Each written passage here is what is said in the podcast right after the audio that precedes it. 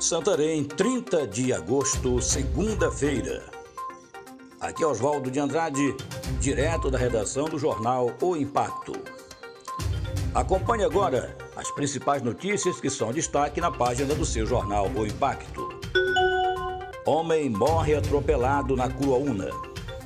O fim de semana voltou a ficar marcado com mais uma tragédia no trânsito. No final da noite de domingo, um homem identificado como João da Conceição Araújo, 56 anos, veio a óbito no quilômetro 24 da rodovia Cruaúna, na comunidade do Tipizal. Segundo informações iniciais, a vítima estava em uma moto quando sofreu uma colisão com um carro modelo Hilux, cor prata. O motorista do veículo envolvido no acidente teria fugido do local.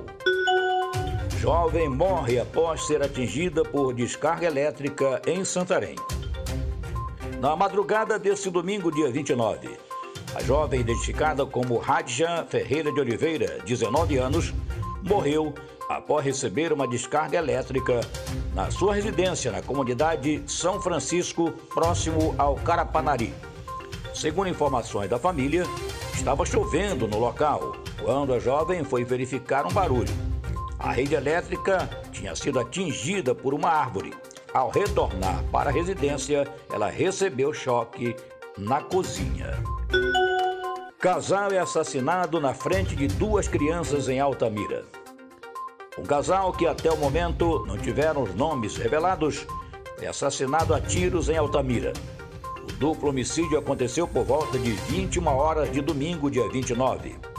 Segundo informações da Polícia Militar, as vítimas trafegavam em uma motocicleta com duas crianças quando começaram a ser seguidas por uma das vias do bairro São Francisco. Alguns metros depois, os criminosos conseguiram alcançar o casal e, de lá, saíram os disparos que atingiram as duas pessoas. Sem chance de defesa, os dois morreram no local, na hora. As crianças não foram atingidas Testemunhas repassaram as características dos assassinos que também estavam em uma outra moto. Coronel denunciada por venda de vagas da PM vai para a reserva remunerada com salário de R$ 35.400. Foi publicado no Diário Oficial do Estado desta segunda-feira, dia 30, a transferência da coronel da Polícia Militar, Andréa Keila Rocha, para a reserva remunerada da PM, com remuneração que alcança R$ 35.400. A portaria de concessão de benefício previdenciário foi assinada pelo presidente do IGPREV, Giuseppe Mendes.